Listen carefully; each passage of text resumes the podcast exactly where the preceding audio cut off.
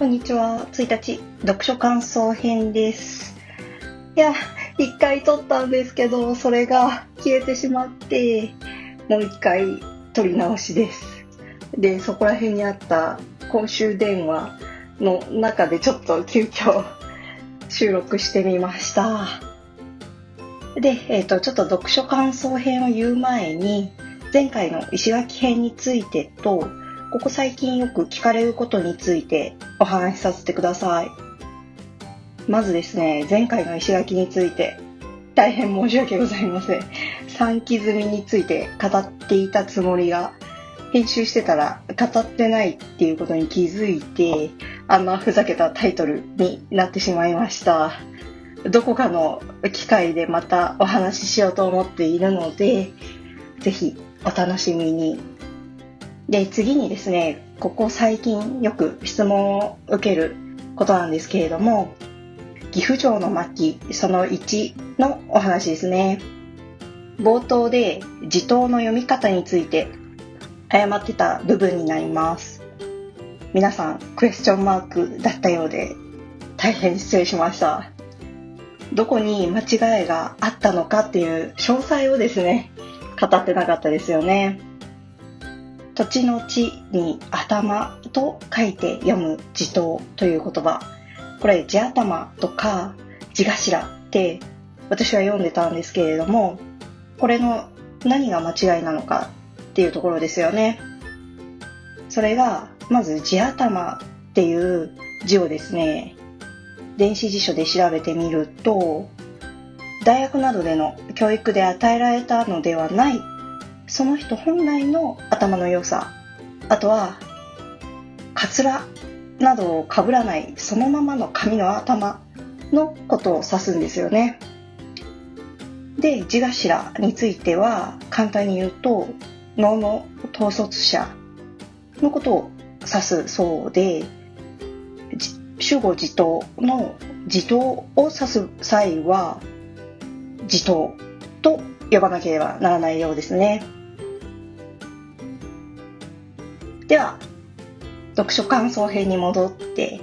今回ご紹介する本は、日本史面白こぼれ話、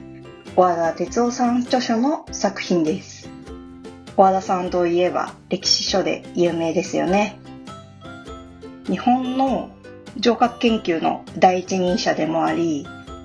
日本百名城の選定に携わった人物でもあります。あこの日本百名城っていうのがですね、日本百名城スタンプラリーっていう本があるんですね。それの選定に関わった方になります。現在はですね、続日本百名城っていうのもあるので、200のお城のスタンプラリーを集めるものになってます。私もやってます。で、小和田さんはまずですね、冒頭で、現代の歴史っていうものは、誰がいつどこで何をしたかというものだけを羅列しただけであって歴史っていうものが味気なく感じられてしまってこう身近なものになってこないっていうのをその問題視されているようで本来歴史っていうのは、まあ、人間ドラマなのでもう人間臭くて肌のぬくもりが感じられるものなのではないだろうかっていうふうにおっしゃっていてですね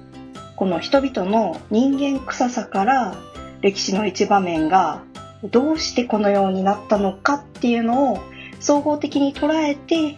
初めて本当の歴史が描かれることになるんじゃないでしょうかっていうふうにおっしゃっています。これに関してはなんか古典ラジオの深井さんとかヤンヤンさんがおっしゃってる部分にも通じるのかなって思っててまさに私が学校教育で学んでいたことっていうのはですねただこう何年何年に何々があったっていうだけでもう肌のぬくもりが感じられなくて覚えるのが辛かった記憶がありますね。で、この本では各武将のその人間味あふれる部分っていうものに注目して、それが紹介されている本になってます。最初はですね、戦についてなんですけれども、よく聞かれる話だと思うんですが、日本っていうのは島国ですよね。で、海外から攻められた経験っていうのが少ない国なんですよね。そのため、モンゴル人、蒙古襲来の時なんか、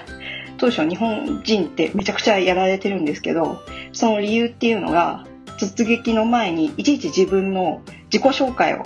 していたからなんですね。まあ、当時の人間の話し言葉がちょっとわからないので、あれなんですけど、私は〇〇国の〇〇、〇〇〇〇であるとかって言うと思うんですけれども、その言ってる最中にわーってやられるっていう そういうパターンですね。ある意味名前を残すっていう行為は不老不死につながるものだと思うんですけれども大陸の人々からしたら何言ってんのかわかんないしもうその間にやっつけちゃえみたいなそんな無駄な時間になってたようですね。まあ現代人からしてもちょっと無駄のように見えるっていうこの行為が当時の人にとっては大事なことだったりするんですけれども具体的に何をされていたかっていうお話が載ってました。まず占いですね。占いが大事になってきます。軍師と呼ばれる人っていうのは日本においては基本的に占ったり祈祷する人だったようですね。で三種の神器ならぬ三根という縁起のいいものを口にしていたようです打つという意味から内あわび、